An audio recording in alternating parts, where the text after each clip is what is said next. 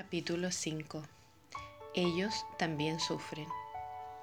No se ocupen solo de sus propios intereses, sino también procuren interesarse en los demás. Filipenses 2.4. Quizás el mensaje que viene ahora te parezca un poco complicado de asimilar en medio de este tiempo difícil que te aqueja. Sin embargo, es importante considerar esta sensible verdad. Cuando estamos viviendo una crisis matrimonial, con frecuencia estamos tan absorbidos por las circunstancias que nos rodean que olvidamos o perdemos de vista otros protagonistas importantes de toda esta historia. Pero es momento también de mirar a nuestro alrededor y ver que nuestros hijos también están sufriendo con todo esto. Ellos han sido los receptores pasivos de todo el dolor, de la aflicción, de la inseguridad y de la desesperanza que ustedes han vivido.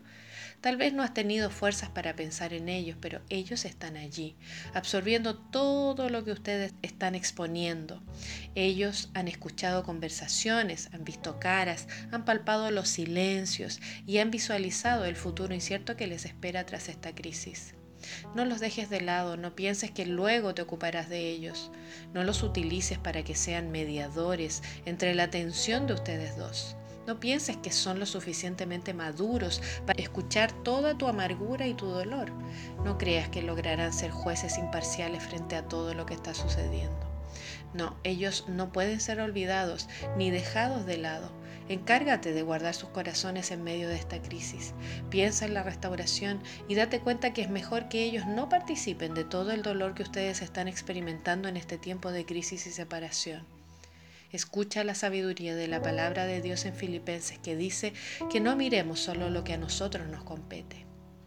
No les dejemos de lado, no les ignoremos, pensemos en sus corazones y decidamos ahorrarles una gran cuota de dolor que quizás no sepan administrar.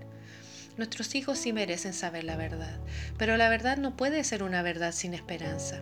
Si ya ha llegado la separación, ellos tendrán que saberlo, pero es importante que ésta sea dicha con sabiduría, dándoles esperanza en el poder restaurador de nuestro Dios.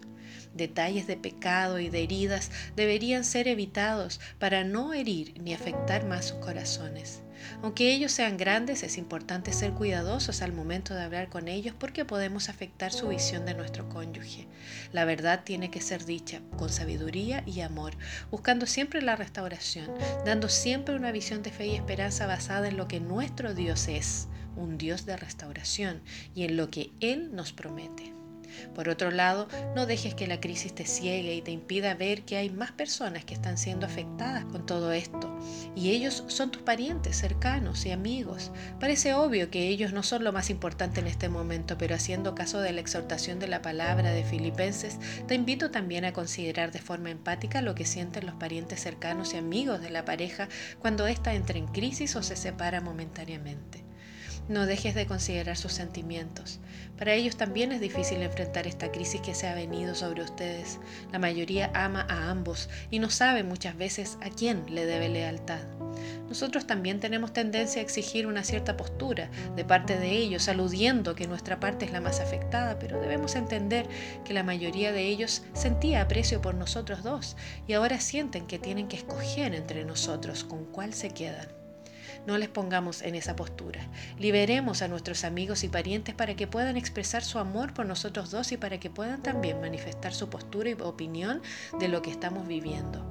Eso no significará que debamos tomarlo en cuenta o hacer lo que ellos nos aconsejen, ya que nuestra decisión ha sido seguir las órdenes de nuestro Padre Celestial.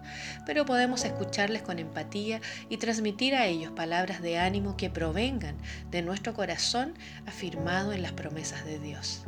Estos tiempos de valle oscuro es imprescindible aprender a seleccionar las personas idóneas para ser nuestros compañeros en medio de la crisis. No es sabio andar ventilando a todos los que nos cruzan las situaciones que nos agobian. Escojamos sabiamente los amigos y compañeros de oración que pasarán junto a nosotros el valle de sombra Pídele al Señor que te rodee de personas sabias, personas idóneas, que te ayuden y afirmen en el propósito de restaurar tu matrimonio.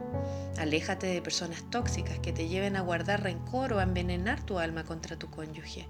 Recibe los consejos que te lleven a restaurar y a sanar tu matrimonio y familia y desecha toda palabra negativa que te haga desistir o dudar del propósito restaurador de nuestro Dios.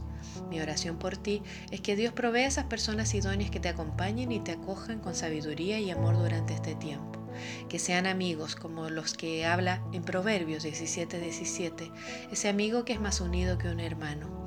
Y también oro que seas capaz de dejar tu egoísmo de lado por un momento para mirar a tu alrededor y considerar a aquellos que sufren junto a ti. Pero tú sé sobrio en todo, soporta las aflicciones. Segunda de Timoteo 4, 5.